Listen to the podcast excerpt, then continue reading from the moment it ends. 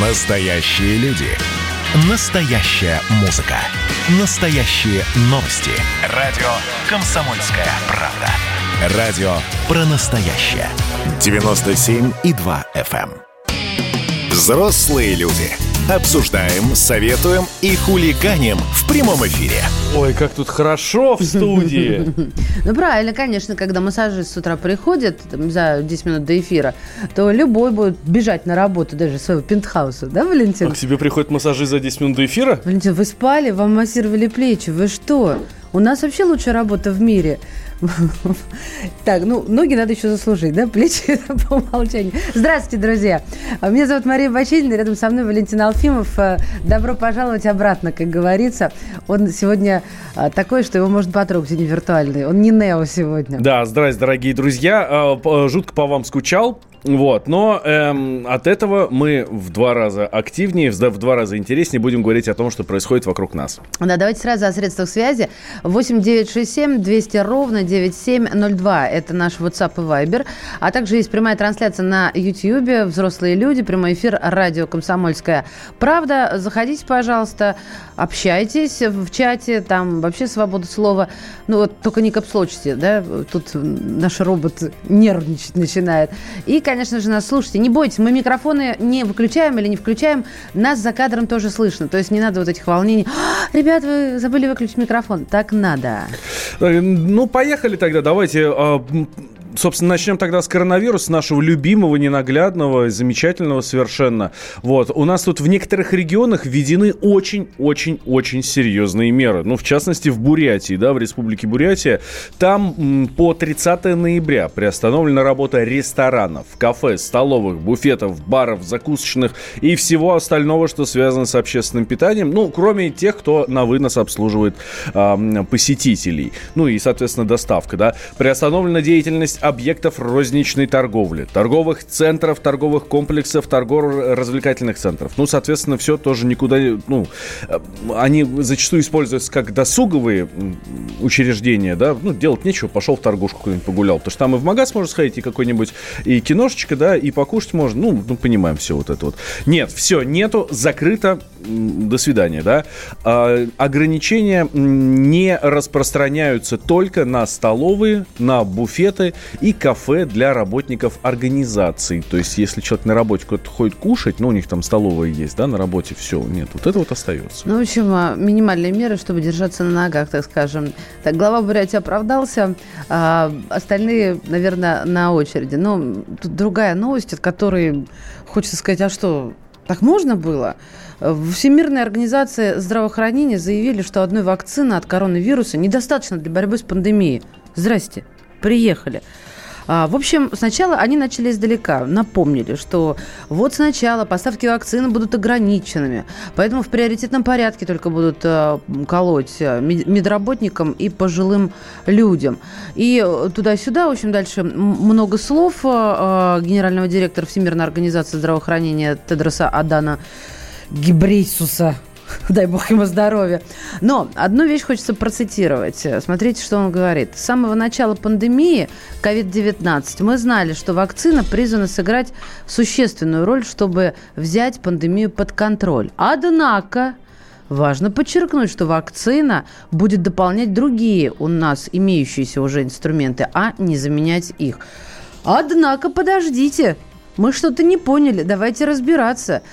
У нас на связи заслуженный врач России, ведущий научный редактор портала врачу.ру Михаил Каган. Михаил Юдович, здравствуйте. Здравствуйте. Здравствуйте, Михаил Юрьевич. Скажите нам, пожалуйста, все вакцину ждали, ждали, а тут ВОЗ взяли и выступили на бис, как говорится, что этого недостаточно. Расскажите нам, что еще нужно, чтобы остановить пандемию? Но если мы надеемся только на одну вакцину, она должна отвечать трем очень важным условиям. Во-первых, она должна обладать стопроцентной эффективностью. Во-вторых, привить надо 100% людей. И в-третьих, э, должен быть пожизненный иммунитет. Вот если бы эти все три условия были соблюдены при какой-нибудь вакцине, тогда можно было бы быть на 100% уверенным, что можно будет обойтись без дистанцирования социального и без ношения масок. Михаил Однако, Юдович, Слушай, а Теперь получается, что и вакцину ну, нужно использовать, есть сделать прививки, и карантин нужен, и вообще все вот эти меры маски, перчатки навсегда останутся с нами? Ну, во-первых, для начала надо, чтобы вакцина была создана. И надо понять, какой эффективностью она обладает. Пока вот три кандидата наиболее реальных, это вакцина «Спутник» наша и две западных вакцины, которые производит Pfizer и Moderna, они обладают эффективностью более 90%. Но эта эффективность ведь в условиях ношения масок определялась и в условиях дистанцирования. То есть никто ведь специально привитых не заражал вирусом.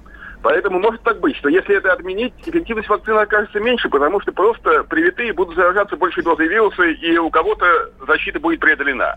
Угу. Так и может оказаться. И что тогда будет, вот если так окажется? Будет э, только одно, что одной вакцины будет недостаточно для того, чтобы полностью победить эпидемию. Она снимет напряжение, потому что болевших, заболевших будет меньше, тяжелых будет меньше случаев. Мы ведь аналогичную ситуацию имеем при эпидемии гриппа. Вот э, при гриппе вакцины, э, эффективность вакцины примерно 50%. Тем не менее, одной вакцины ведь недостаточно, когда возникает эпидемия. Надо изолировать контактных, надо их выявлять где-то объявляются карантины, скажем, ну, в школах, допустим, в каких-то, в классах. А, то есть такая схема, что а, будут э, вот по той же схеме, как мы переносим гриппозную, как сказать, я уж пандемия, слово у меня все заменяет. Ну, эпидемию гриппа. Эпидемию да. гриппа, да. А вы мне скажите, пожалуйста, мы с масками теперь навсегда? Потому что да, да, давайте мы вспомним, что Япония, Китай, ну вот э, ну, страны... Азия, да. они навсегда э, А, а, а почему это у них происходит? Э, ну, во-первых, потому что экология не очень. Во-вторых, ну, вроде как, это после эпидемии испанки они не перестали носить маски. Ну, это просто такая вот национальная традиция. Это нельзя, конечно, всем рекомендовать. Я думаю, что, в принципе, вакцину надо воспринимать как нижнее белье, но нужна еще и верхняя одежда в виде масок, социального дистанцирования, возможно, перчаток и изоляции. Ох. Да, своевременного тестирования и изоляции инфицированных и контактных. Но, во всяком случае, я думаю, что в 2021 году нам гарантирована еще необходимость ношения масок и соблюдания социальной дистанции. Михаил а Юдович, а один из ваших коллег, или я, я не помню, кто, не буду врать, вот накануне сказал, вот если сегодня всех хорошо на 100% изолировать, вот на какое-то время тоже не очень не вспоминаю, то э, мы прервем эту цепочку и две недели, и мы победим пандемию. Вы согласны с этим утверждением? Да, конечно, если изолировать людей каждого в отдельную комнату на три недели поместить по всему миру, Вирус погибнет, он же не может жить вне человека. Он должен перекидываться от больного к здоровому. В смысле он погибнет? А он просто перейдет в состояние мертвого, а как только попадет на связь, то снова его, оживет. Его, Разве его нет? Его просто, его просто не будет, он будет уничтожен на планете. Как вот в свое время уничтожили натуральную оспу, допустим. Вируса ведь нет, он только в лабораториях содержится. Угу. Ясно. Но это нереально, понимаете? То есть это, это ведь сделать нереально. То есть изолировать 7 миллиардов людей так, чтобы каждый был по отдельности три недели. Это нереально сделать. А с ОСПой Поэтому... как сделали? Изоли... Я вот не помню, как с ОСПой сделали? Вы говорите, как с ОСПой сделали? С ОСПой оказалась очень эффективным прививка. А, вот оно что. И она дает пожизненный иммунитет, понимаете? Ясно. Мы при, при ковиде ведь не знаем. Э, судя по всему, иммунитет может быть кратковременный, то есть месяцев на 6. Ну да, как вы уже упомянули. Спасибо вам большое. Заслуженный врач России, ведущий научный редактор портала врачу.ру. Михаил Каган был у нас в эфире. Вот так вот, Валентин. Я э, регулярно думаю вот как раз вот про, про вот этот утопический сценарий, про то, что всех закрыть на две, на три недели. И думаю, а ну, Еще в разных комнатах, подожди. Не, ну ладно, ну там-то семью можно и в одной ну квартире да, закрыть, а как, ничего как не я детей будет. кормить ну, буду, да? Ну, конечно, нет, вот. здесь-то, ладно, давайте не будем таким экстремизмом заниматься. Вот, но но я регулярно об этом думаю, как в фантастическом кино. Представляете, весь мир закрыть, раз и все. Планета опустела, так сказать. Да, mm-hmm. на три недели. Зато э, природа выдохнет. Это еще и не только Она для же нас уже хорошо. выдыхала. Вот, это не только для нас хорошо, но и для экологии будет суперски. Может, подумать об этом? Ну, слушай, три недели дом посидеть, ну, хорош, ну, ничего страшного. Гречки заранее купила все. Да, которая подорожала негодяйка. Вообще, конечно, цены начали расти, вот эта вот предновогодняя история. И если вы ждете вдруг распродаж скидок, не-не-не-не-не, это после Нового года, лучше сейчас. У нас, ну, мы, может, об этом поговорим. У нас вообще сейчас, если я про цены запо- э, затронула тему, началась эта тенденция впрок запасаться, потому что люди видят, что растет. Там вот со вчерашнего дня на сегодняшний день выросло огромное количество продуктов, и причем заметно. Хорошо, друзья мои, мы продолжим. А, можем, конечно, и экономическую тему затронуть, и а, про коронавирус. Но у нас вариантов тут достаточно, потому что новостей огромное количество. Ну, давай расскажем о том, что Михаил Мурашко, это глава Минздрава, тут рассказал, угу. что у нас в стране заняты 84% больничных коек для пациентов а, с коронавирусом, да? 84% заняты. Но, если что, готовы, готовы сделать еще больше. Что в Новосибирске происходит, нам рассказал наш корреспондент Вадим Алексеев. 5500 о таком количестве мест для больных коронавирусом недавно доложили власти Новосибирской области. Столько есть в региональных больницах. При этом лечится там 5600 человек, то есть на сотню больше. Перевыполнять план удается за счет того, что многих больных располагают в коридорах, на лестничных площадках. При этом все равно многим больным отказывают в госпитализации – Везут в больницы тех, кто уже совсем в тяжелом состоянии, да и то далеко не каждого. Также отказывают и в проведении тестов. Говорят, если вы не были с официально больным человеком, у которого есть официальный диагноз, то и вам тест делать не будем. Исключением, опять же, являются люди совсем преклонного возраста и в очень тяжелом состоянии. Собственно, благодаря этому у нас не совсем удручающая статистика. По официальным данным 170-180 человек в сутки. На самом деле можно предполагать, что больных в разы больше. Об этом свидетельствует, например, то, что проходя проверку за деньги на наличие антител многие убеждаются, что болеют, либо уже переболели. Вадим Алексеев, радио «Комсомольская правда», Новосибирск. Друзья мои, как обстоят дела в Самаре и на Алтае буквально через несколько э, мгновений. И о нововведениях тоже не пропустите. Но вы же взрослые люди. Андрей Норкин возвращается на радио «Комсомольская правда». Каждый вторник с 6 до 8 вечера он будет подводить итоги дня и, конечно, общаться со слушателями. Только Норкин может рассказать простыми словами о самом сложном. Слушайте по вторникам в 6 вечера по московскому времени. Недопустимо чиновникам разговаривать с людьми подобным образом. Недопустимо не обращать внимания на человеческие проблемы. Взрослые люди. Обсуждаем, советуем и хулиганим в прямом эфире. Возвращаемся в прямой эфир. Радио «Комсомольская правда». Мария Баченина, Валентин Алфимов. Здрасте, здрасте. Здрасте. Э, я вам пообещала, э, ну, знаете, сначала хочу прочитать сообщение. Если все в масках с дистанции, то почему заболевших больше, чем весной и летом? Потому что вирус э, – это сезонное заболевание, любой вирус, а сейчас как раз сезон. В Бурятии... Помнишь, как весной говорили, что он не живет при температуре больше там 30 градусов, да?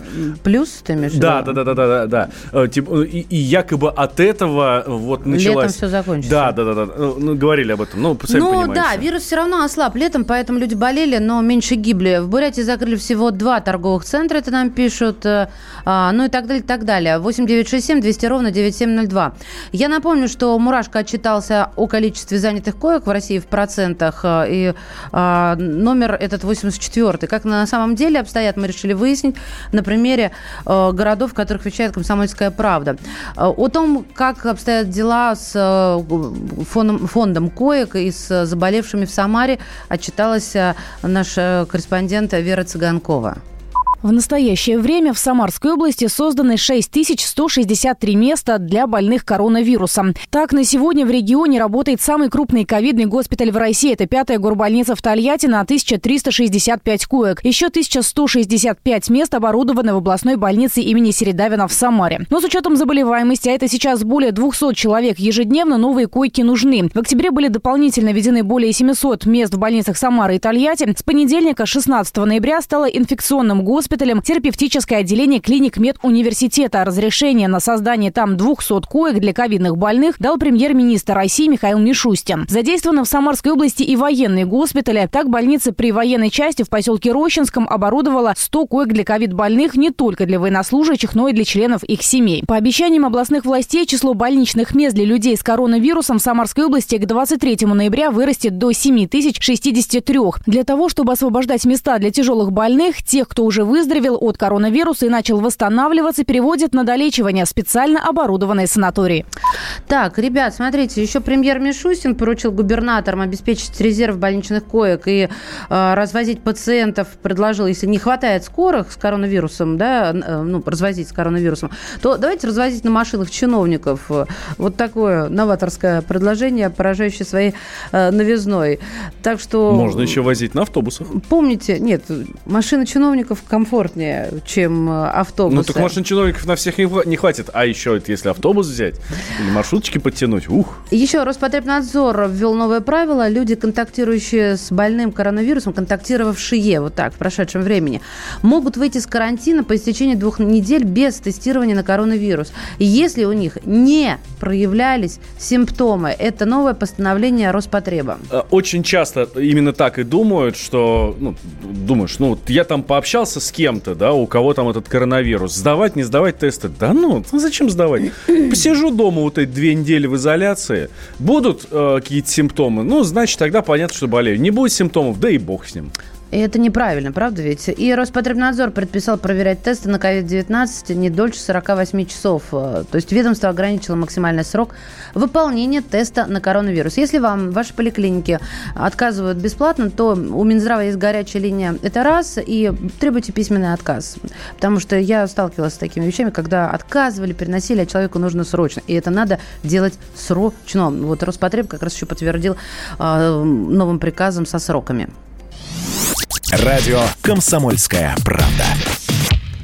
Крупнейший в России производитель мясной продукции отмечает 15-летие. Группа Черкизова объединяет предприятия по всей России, от Калининграда до Алтая, и производит больше миллиона тонн мяса в год и занимает первое место в стране по объемам производства мяса курицы и второе место по объемам производства свинины и индейки. А также группа Черкизова – это один из крупнейших игроков на рынке мясопереработки. Основные бренды компании – это Черкизова, Петеленко, Куриное царство, Пава, Пава. Все они хорошо известны нам с вами. В общем, мы поздравляем группу Черкизова с 15-летием и предлагаем вам, наши дорогие слушатели, прямо сейчас зайти на сайт kp.ru в раздел «Конкурсы и тесты» и проверить себя, действительно ли вы все знаете о мясе. Но вы же взрослые люди. А, я вам тоже про экономику, так сказать, анонсировала. Вот, официально. Валя, официальной инфляции в России нет. Почти нет. Да, Почему нет? А, ну вот такие официальные данные. А рост цен нам, получается, мерещится. Какие официальные данные? По данным Росстата и Центробанка, инфляция вряд ли превысит 4% в этом году. Но в магазинах мы с вами видим совсем другое. Стройматериалы, допустим, выросли в цене почти вдвое. Компьютерная и бытовая техника на треть спрашивается, а стоит ли вот так доверять данным Росстата и ЦБ? Это вам все мерещится, нет такого. Или есть, но вы себе все равно накручиваете. Слушайте, там очень много тонкостей в, в плане подсчета этой инфляции мы давайте тогда Нам сейчас... рост цен не мерещится, ведь, Валь, с этим ты согласишься? Рост цен не мерещится, а инфляция действительно там не больше 4%. Да плевать да. мне на эти данные ЦБ. У меня рост цен не мерещится. И тогда, реально... не, тогда не читай Россия... цифру про инфляцию. Россия... Она просто не для тебя. А, да нет, все для меня. Россияне возвращаются к закупкам на черный день. А вот а, такая тенденция тоже наблюдается. На связи у нас корреспондент отдела экономики комсомольской правды Евгений Беляков. Жень, приветствуем тебя. Да, доброе утро. А вот видишь, мы с Валентином спорим. Он говорит, а, Маш, вот если тебе видятся цены, да, они растут, ну, как бы с этим не поспоришь. Но на инфляцию не обращай внимания. Тогда, раз ты в ней не, разбираешься, в ней очень много тонкостей. Я говорю, погоди, но эта цифра тоже важна, потому что я вижу, то есть, как мне кажется, я вижу вранье. Потому что мне говорят, что вряд ли превысит 4%. Вот должна ли я обращать, или тут есть тонкости? А, ну, я, на самом деле, с э, большим, так сказать, э, э, прищуром э, общался в последнюю неделю со многими экспертами, и с Росстатом в том числе, потому что у меня тоже, вот как и у всех, были большие подозрения насчет того, что э, нам что-то не договаривают, да, что как-то, может быть, э, неправильно считают, да, эту инфляцию. Может быть, врут. Да, ну, врут, вот да, может быть, врут, да, всякое может быть. А, мне вот один из экспертов очень хорошо, насчет врут, один из экспертов очень хорошо сказал, что если бы нам врали систематически, да, и инфляция была бы там не 4%, а 10%, да, допустим, да, или там не 6%, а 15%, то э, ну, цены бы у нас тогда уже выросли, ну, были бы совсем заоблачными. То есть если бы каждый год это повторялось, да, представляете, тогда бы вот этим накопленным итогом у нас бы цены на все уже были бы в два, в три раза выше. Вот. А, поэтому делать вывод о том, что нам где-то тут врут, ну, наверное, все-таки э, не стоит. Жень, Жень, ну смотри, ценник растет в магазине, не знаю, там в месяц в два раза, ну или в полтора. Нет, ну не может такого. Ну, как где, нет, ну, ну ты идешь приведи там... Приведи пример, приведи пример. Где, ну, где ну, в два раза что будет? Так, со вчерашнего дня, со вчерашнего дня сахар подрос в нашем магазине на 7 рублей. 7 рублей, Карл, 24 часа. Да, при это, том, что мы понимаем, это... что этот, этот сахар стоит даже не 200 рублей а он там, там 20, 30, 40 рублей стоит, да? То есть это в процентном соотношении. Ну, там не 200 рублей. Не, не, не, не, понимаешь?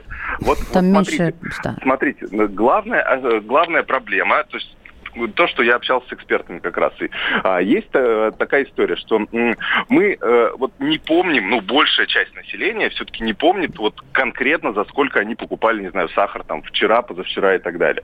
А, э, и э, она не помнит, за сколько они его покупали два года назад, да, и поэтому отследить четко и конкретно, насколько подорожал тот или иной продукт, мы не можем физически. У нас просто нет этой статистики. У нас есть ощущения какие-то, да, но ощущениям верить все-таки, ну, наверное, не стоит, да, то есть если мы а, чувствуем, что у нас, ну, мы немножко затемпературили, надо все-таки градусник поставить, да, и проверить, сколько действительно он покажет, а не так, что, ну, наверное, где-то у меня 38 градусов, да, допустим.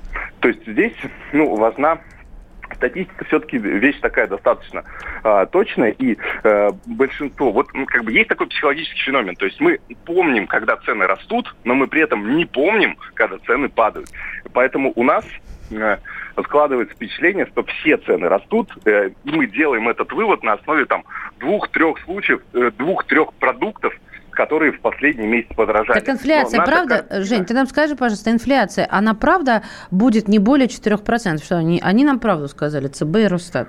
Я вот пришел к выводу, э, к тому, что, ну, смотрите, э, миллионы транзакций происходят каждый день в куче магазинов. При этом Росстат э, считает 500 позиций товарных, да, разных. Там они большие, uh-huh. там и так далее. То есть их, их там несколько, э, в этой каждой товарной группе несколько позиций и так далее. То есть они берут некий средний индекс. Вот. Но, конечно, они не могут полностью, вот, полную картину посчитать. То есть это как соцопрос, да, по сути. Когда берется выборка из там полутора, полутора тысяч человек, и по ним делается вывод, что думают россияне. Вот примерно инфляция это тоже такой некий примерный показатель уровня цен, максимально приближенный к реальности, но все равно как бы плюс-минус он э, двигается и в разных регионах, и для разных людей, потому что мы все потребляем разное, а корзина для всех как бы одна получается. То есть и для автомобилистов, и для тех, кто пешком э, ходит, и для тех, кто ездит в турпоездки за рубеж, для тех, кто не ездит в турпоездки за рубеж. А все это есть уже в корзине, понимаете? То есть здесь... Э, ну, то есть э, Ой, это Жень, усредненная величина. Жень, специально для тебя наши слушатели накидали. Сахар в прошлом году стоил 29, сейчас 43 рубля. А, я, а уже на, в позапрошлом году и говорить а, нечего. В Ярославле растет в цене хлеб, сахар, молочка. Сахар 50 рублей, был недавно 29,33, пишет Ярослав из Ярославля. А, сахар стоил в конце весны 24, сейчас 45 в, в, я вам, в пятерочке. Я, знаете, коллеги, я вам сразу скажу каждый год мы говорим про инфляцию. Каждый год. И да. каждый год мне вот такие цифры приводят. А, каждый год у нас возникает там или раз в два года, что что-то подорожало в полтора раза. Если бы было действительно так, у нас бы сахар уже стоил 200 рублей за килограмм. То есть, а, ну не было же такого, что сахар э, стоил 5, 5 рублей за килограмм, да, там, не знаю, два года назад. Правильно? Не было. Ну, то есть... Окей, хорошо, спасибо, Принято. Жень. Евгений, Евгений Беляков. Беляков. Корреспондент отдела экономики «Комсомольской правды». Вернемся с вами. Обязательно поговорим о пьянстве. Класс. Но вы же взрослые люди. А в булочную на такси еще не ездите. Когда градус эмоций в мире стремится к своему историческому максимуму. Когда каждый день это война и мир в одном флаконе. Когда одной искры достаточно для пожара планетарного масштаба такое время нельзя оставаться спокойным и равнодушным. 23 ноября на радио «Комсомольская правда» стартует сезон высокого напряжения. Новости со скоростью телеграм-каналов. Эмоции на грани дозволенного. Гости с Олимпа и со дна. Только высокое напряжение спасет мир. Разряд. Взрослые люди. Обсуждаем, советуем и хулиганим в прямом эфире. Я вот представляю себе, если, знаешь, есть такие наклейки на стену в детской, ну, заказывают где угодно, ну или разрисовывают. Вот заходишь в комнату к сыну, а у него на полках, у него действительно есть Капитан Америка, там какая-то маска, а, кто там зеленая, Халка. Вот. Заходишь и говоришь, как Рамзан Ахматович, нет, Сань, вот тебе Илья Муромец, вот Алеша Попович и Добрын Никитич. А, еще, отец, заноси там плач Ярославны, я не знаю, костюм. И все. А, потому что это фантастика, сынок. А вот это герои, на которых надо равняться. Былины. Да, да. уж. Ну, что тут сказать. Только руками можно развести. Мне кажется, ну, надламывать действительность. Э, это как Рогозин рвет небо в клочья. Да, примерно так. Продолжаем. Здравствуйте, друзья. Это взрослые люди. Валентин Алфимов и Мария Баченина. Угу, здрасте, здрасте. Смотрите, тут нам, у нас собираются принять законопроект о вытрезвителях. Ну, точнее, принять его. Он в первом первом чтении уже принят, да, и ко второму чтению уже, собственно, готов, и до конца года обещают принять. А знаете, почему такая спешка? Потому что с 1 января 2021 года, ну, уже должен документ вступить в силу, и, по идее, с 1 января 2021 года, ну, то есть, ну, вот осталось там полтора месяца, да, у нас уже должны появиться трезвики, те, про которые так много мы а, говорили. В общем, повесить это все на регионы, э, объясняют, что переходный период не нужен, организации будут отнесены к полномочиям регионов. А что там будет, как это будет? Потому что меня это пугает, если честно. Это какой-то возврат э, в прошлое, но в его дикую часть. Мне так кажется. Я, я не знаю. Давайте по, пообщаемся. Может, я не права? А вот правоохранители говорят, что нет. Как только в 2011 mm-hmm. году ушли из нашего поля зрения, ну, вообще из нашего государства, вытрезвители сразу вырос ну, им уровень. удобнее, конечно. Сразу удобнее. вырос уровень э, всяких там преступлений. Да, а делать больше бесплатных психологических, э, наркослужб, психиатрических, это зачем? Лучше вытрезвители. Ну, так удобнее, действительно. У нас на связи психиатр-нарколог Алексей Казанцев. Здравствуйте, Алексей Владимирович. Здравствуйте. Алексей Владимирович, скажите, пожалуйста, кто из нас прав? Мы сейчас спорим с коллегой. А, вытрезвители это хорошо или это плохо? Ну, вы мне простите, что я мажу черно-белым. А, детали, в общем-то, можно тоже обсудить. Ну, ветрезвители в большей части наших регионов, нашей необъятной страны хорошо. Потому что все-таки температура уже минусовая. А, многие пьяные, находящие в состоянии опьянения, могут элементарно замерзнуть. Уж не говоря о том, что их могут ограбить, да, там могут убить и так далее. Они могут попасть под машину. Здесь хорошо. Но в том формате, в котором они были, вы ж, я вам напоминаю, как их закрыли-то там, пошли убийства, да, то есть мародерство со стороны сотрудников, э, забивали до такой степени, потом э, человек, который поступал на вытрезвление, умирал и так далее. То есть в таком формате, конечно, не должно было быть. И помню, кто там работал. То есть там был приходящий фельдшер, который толком ни, никого не осматривала. Обычно это были женщины пенсионного возраста. Писали формальные, так сказать, журналы и все на том. Даже не оценивая состояние данного человека. Полиция, тем более, на тот момент не могла оценить, они не имели э, и не имеют медицинского образования. Алексей Владимирович, а как должно быть как должно быть, э, что нужно сделать для того, чтобы не было того, э, на что наткнулись тогда в 2011 году? Ну, должен быть другой формат. Да, должно быть все через сначала медицинское свидетельствование и обследование.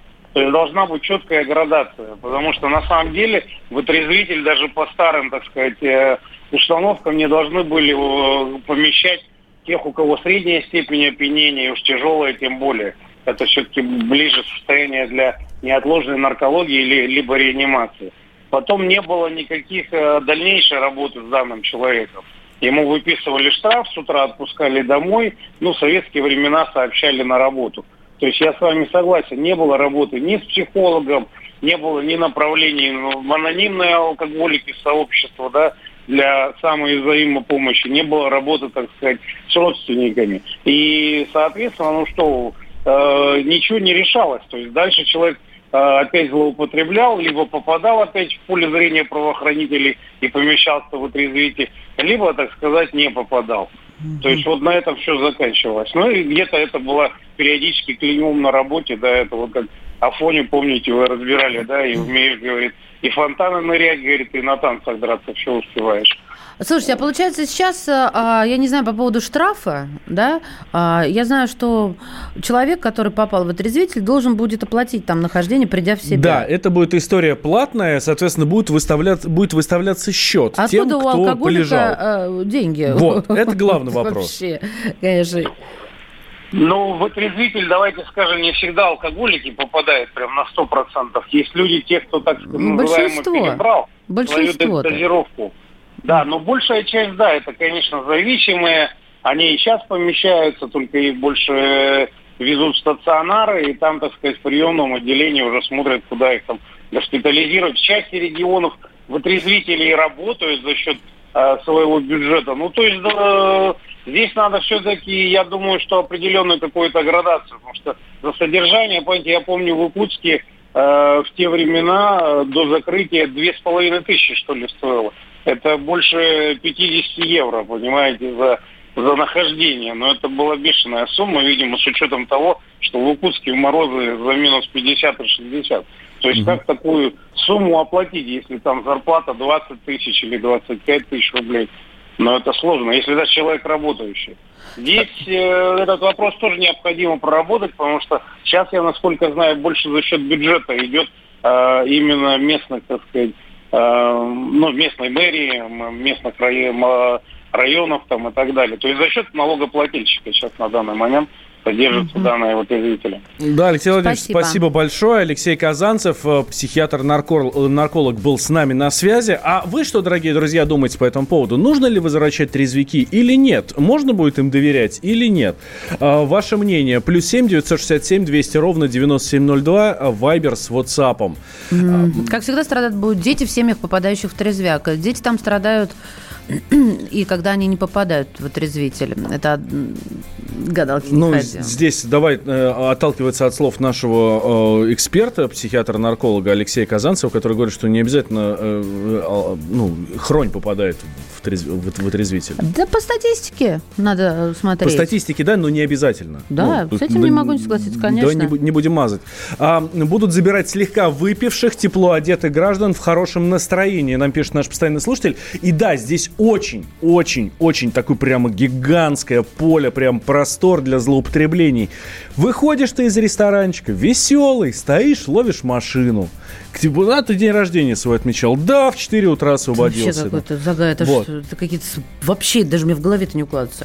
То есть я не могу выйти теперь на улицу немножко под шофе Нет, можешь. и пошуметь? Можешь. Понятно, что... Извините Но, но где-то будет нормальный гаишник, там э, милиционер мимо тебя проедет, а где-то неадекватный. И ты выходишь, стоишь машину, ловишь, ну, немножко покачиваешься на дороге, а он подъезжает, ну, документики дает. О, в нетрезвом состоянии, давайте пройдемте, проедем. Бывали такие случаи. И неоднократно. И здесь я с Дэйвом согласен абсолютно. Да. Ну, вы знаете, вот социальное недовольство, оно и так у нас не, не в самом лучшем состоянии. Мне кажется, оно не улучшится. Да, если говорить о том, как решается, знаете, в Канаде есть э, агрегат, изобрели первый в мире компактное устройство, которое быстро выводит алкоголь из организма. А, Врач-анестезиолог, выговорила, зовут его Джозеф Фишер, он, э, в общем, э, метод и устройство изобрел э, благодаря еще, конечно, ну, всем остальным своим коллегам.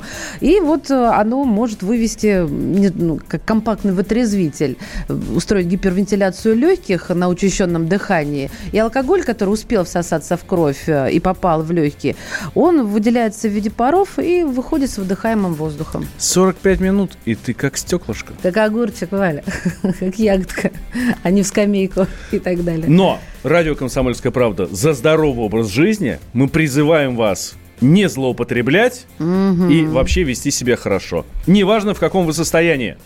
Делаем сейчас небольшой перерыв, сразу после эм, эм, экспертное мнение тоже узнаем, Виктор нужны ли Николаевич Баранец или нет. да. Ну-ка мечи стаканы на стол, ну-ка мечи стаканы на стол, ну-ка мечи стаканы на стол, прочую посуду. Все говорят, что пить нельзя, все говорят, что пить нельзя, все говорят, что пить нельзя, я говорю, что буду.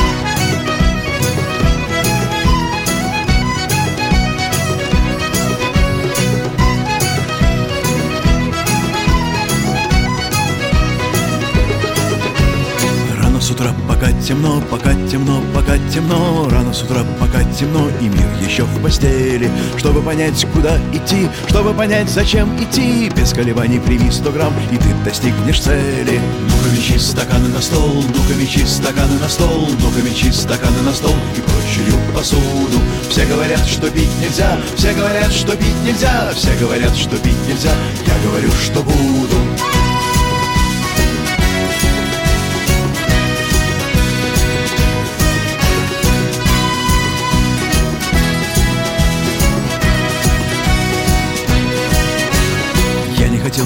боржу, поэтому я хожу, брожу. Если дойду до конца земли, пойду бродить по морю. Если сломается аппарат, стану пиратом и буду рад. Без колебаний пропью линкор, но флот не опозорю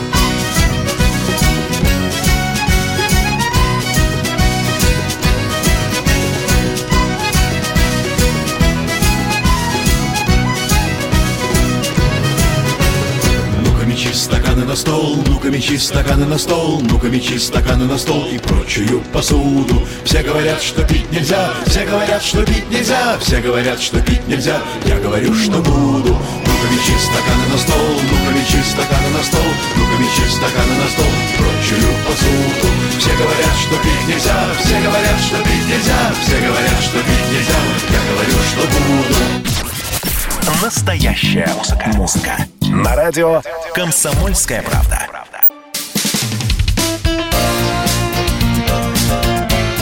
Говорит полковник. Нет вопроса, на который не знает ответа Виктор Баранец. Да, мы возвращаемся в прямой эфир радио «Комсомольская правда». Я Валентин Алфимов, рядом со мной Мария Баченина. Это я. А у нас на связи Виктор Николаевич Баранец. Наш А. Военный обозреватель. Б. Настоящий полковник. И В. Просто человек с богатым жизненным опытом. Виктор Николаевич, здравствуйте. Здравствуйте, Виктор Николаевич. Доброе утро, товарищи. Виктор Николаевич, э, вопрос, э, вот, который только что мы обсуждали, э, вот у нас буквально прямо перед перерывом в нашем эфире, про вытрезвители. У нас тут вроде как с 1 января 2021 года, после десятилетнего перерыва, вернутся вытрезвители в Россию. Вы прожили долгую жизнь, вы с ними... Ни разу, ни разу, ни разу не нет, было, нет, не нет, было, Виктор не Николаевич. Я, я, и я говорю исключительно по наблюдениям. Они Да. э, э, выжили в государстве, где они э, пользовались, скажем так, популярностью, да, где они Да. были совершенно нормальным институтом. Я именно это имею в виду, Виктор Николаевич. Да. Хорошая штука или нет? И, кстати, уверен, что ваши подчиненные туда все-таки угождали, и вам приходилось оттуда их вытаскивать. Вот это, вот это было. Вот это было. Дорогие друзья, я э, э, сегодня ночью читал э, дневники Бунина нашел там любопытную фразу, которую э, Маркс раньше Иван Алексеевич сказал, что Россия развивается вперед кругами. Э, да, действительно, у нас были, были вытрезвители, и они приносили очень серьезную пользу нашему э, пропивающемуся обществу или части общества. Да, дорогие друзья, это была польза. Что мы имеем сейчас? Сейчас пьяницу, извините за выражение, там, обрыгавшегося, найденного в сугробе, э, буйствующего, размахивающего кулаком, куда тащит, э, прежде всего? В больницу. В больнице лежат в палате люди, э, которым, может, нужно спокойствие и покой этого буйного пьяницу укладывают рядом, привязывают к койке, он там, извините за выражение, мочится под себя и так далее. Это мука, это страшная мука. А вот если мы вернемся к этим специальным учреждениям, которые, конечно, надо, конечно, по-умному организовать, Но для этого, э, но для этого, дорогие друзья, конечно, нужны очень большие деньги и много-много государственного ума. Во-первых, вы понимаете, что деньги нужны не только на то, чтобы построить, как это положено в отрезвителе, по- по-мудрому, по-мудрому, по-разумному. Для этого нужны деньги, для этого нужен персонал. А представьте себе, как вы будете решать проблему. В 4 часа утра притащили в отрезвитель, э, ну, в усмерть пьяного. Э, Его надо э, его надо, во-первых, переписать все его э, принадлежности. Значит, нужны понятые. Мы как будем Баранца вызывать в 4 часа утра, чтобы он приехал в Кузьминки и там э, э присутствовал при раздевании пьяницы? Да нет же. Короче говоря, мне кажется, мы э, нормальное дело замышляем, но слишком торопимся. Все это надо обмозговать так, чтобы мука сыпалась, и потом, конечно, уже э, принимать решение. Во-первых, нужно же законы поменять, вы понимаете, дорогие друзья, а то мы так вот идею подали, а когда мы хватаемся за законы, то денег нет, то персонала нет, то у нас, оказывается, полиция в этот закон плохо включена и так далее. Короче, четко отвечаю, я за, что бы там ни говорили противники этой идеи. Ну, вот люди как раз, противники, говорят, что вытрезвители вернут, а далее правила 101 километра э, вернут. А другие ну, говорят... Ну, это да. уже предположение, Маша. Тут можно что-нибудь думать. Вешать начнут, расстреливать. Давайте говорить. Да, но да, смотрите, да, мне да. вот тут, меня вот тут укоряют, а. потому что я возмутилась, как я выйду из ресторана, а, как я сказала, под шофе, да, и да. меня заберут. Мне пишут, что вы говорите, Маша? Появление состояния опьянения в общественном месте – это административное нарушение. За него предусмотрено наказание. И не нужно говорить глупости про неадекватных и адекватных полицейских. Во всем нужно разбираться, ну и так далее, и так далее, что мне нужно насаждать только законные такие м, посылы. А, я хотела вот, э, знаете, пользуясь моментом, объяснить, что появление на улицах а, и в общественных местах а, в состоянии опьянения непростом. Я сказала под шофе, а в правилах КОАПе написано оскорбляющим человеческое достоинство и общественную нравственность. То есть это должна быть совсем да. никакая. Угу. Не буду уж тут раз. Поэтому, уважаемые слушатели, вы внимательнее будьте. Давайте, я тоже могу, э, так сказать, полемизировать. Виктор Николаевич, дайте да. хорошим о еде. Давайте. давайте. А, а закуски Закуска. я бы тебе, тебе уже сказал так. Да, точно. Смотрите, все, вышел в свет Всемирный кулинарный атлас. И да. в этом атласе опубликован список 100 лучших традиционных блюд мира на 2020 год. Первая строчка в нем заняла, на мой взгляд, извините, на мой взгляд, это сейчас снова напишут, э, скучная пицца Маргарита. Неаполь, не, неапольское блюдо такое. Да да, да, а последнее блюдо джамбалая. Это блюдо из риса, овощей и ветчины. Любимое блюдо в штате Луизиана. Есть там и наши, Есть. Виктор Николаевич, ага. да. Ну а, какие же, не, не мучайте душу. У нас в России бифстроганов, пельмени, черная икра, эм, собственно, и строганина почему-то. Это из российских. Вот это что? Это, это пицца может у этого выиграть? У Бефстроганова? Я вообще даже мне в голове это не укладывается. Да нет, конечно, конечно это какая-то субъективная, совершенно субъективная. Э, э, итальянцы вообще-то говорят, что пицца это еда для бедных. Я, э, ребята, а я тоже почему-то не обнаружил там, что нету там нашего легендарного борща. Борщ а? есть, он украинский. А, вот, а, сейчас вот, ну, делит, ну, видите, мы... Украина, соответственно, ага. это борщ, а в да. России, соответственно, вот ну, ну то, то, то, что да. я уже перечислил. Я когда-то рылся в истории э, борща, так его, оказывается, ели еще древние римские воины. Вот так. Это на всякий случай тем, кто претендует на а, украинское происхождение борща. Да, там, по-моему, нет русской ухи. Я, я ухи вот нет. Тоже, да, нету, вот да. это тоже. А очень... пельмешки есть? Пельмешки, ну, пельмени пельмешки есть, есть, я заметил. А, это, Виктор я, Николаевич, я Виктор да, Николаевич, да, да. самое лучшее блюдо, которое вы когда-либо пробовали в своей жизни, просто вот вы сейчас вспоминаете и аж прям сердце останавливается от счастья. Я сейчас, наверное, удивлю очень многих наших радиослушателей. Я крайне обожаю толковую солянку. Дорогие друзья, где бы я ни был, в каком конце земного шарика, если есть возможность попасть там, в ресторан или в кафе, я, я даже в редакции «Комсомольская правда» с удовольствием ем солянку. И, и хожу туда в садик, у нас там есть такой, где один э, абхазец великолепно готовит солянку. Дорогие друзья, не могу себе отказать в этой слабости. Слушайте, а, знаете... Я тут... подписываюсь под вашими словами. Да, да, да. Не, я сторонница борща все-таки. Солянка это, это на любителя. А чем дальше... На... А мне кажется, военные все солянку любят. У меня муж тоже сходит с ума по этому блюду. Опа-па. Да. Опа-па. А чем дальше на восток, тем становится голоднее. Вот на Украине, может, даже на, знаете, на, на рынке борщом перекусить. А дадут его попробовать, потому что продают. И я про столицу даже говорю. А вот, например, э, на карте Беларуси гордо высится один стакан с национальным коктейлем. Только там вот такой вписок попал. Называется он крамбамбуля. Но Но честно скажу, я не согласна. Если борщ 58 место, а пельмени 63, ребят, это несерьезно. Я однажды нет, нет. в Англии, э, будучи в гостях, приготовила борщ доктору. Ну, он доктором работал. В общем, у него живот заболел, так много он съел. Понимаете, в чем дело? Потому что он не мог остановиться, насколько ему понравилось Машенька, это ваше русское блюдо. Быть минимум бронзовым призером. Я согласна. И в нем должна ложка стоять. А, сейчас бы толкового харчо пишет нам Ванек. Да, я, Ванек, и с вами тоже согласен. Виктор Николаевич Баранец был с нами на связи. Виктор Николаевич, спасибо, спасибо. большое. Завтра услышимся обязательно. Делаем небольшой перерыв, после новостей вернемся. Я выбираю город, город выбирает меня. Я выбираю свой образ жизни, имя и паспортный стол.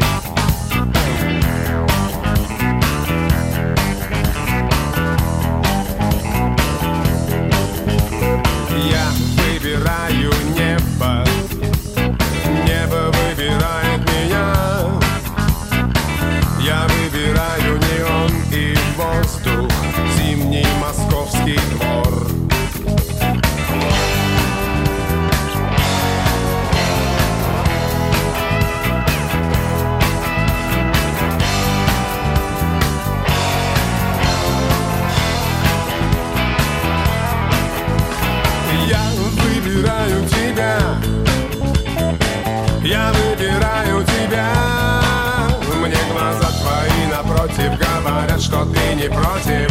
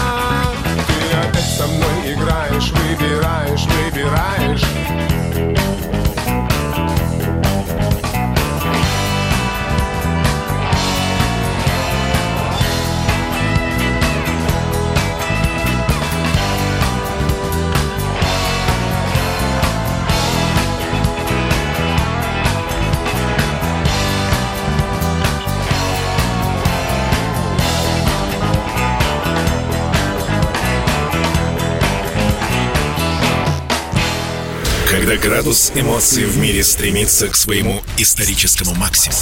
Когда каждый день это война и мир в одном флаконе. Когда одной искры достаточно для пожара планетарного масштаба. В такое время нельзя оставаться спокойным и равнодушным. 23 ноября на радио «Комсомольская правда» стартует сезон высокого напряжения. Новости со скоростью телеграм-каналов. Эмоции на грани дозволенного. Гости с Олимпа и со дна. Только высокое напряжение спасет мир. Разряд. Разряд.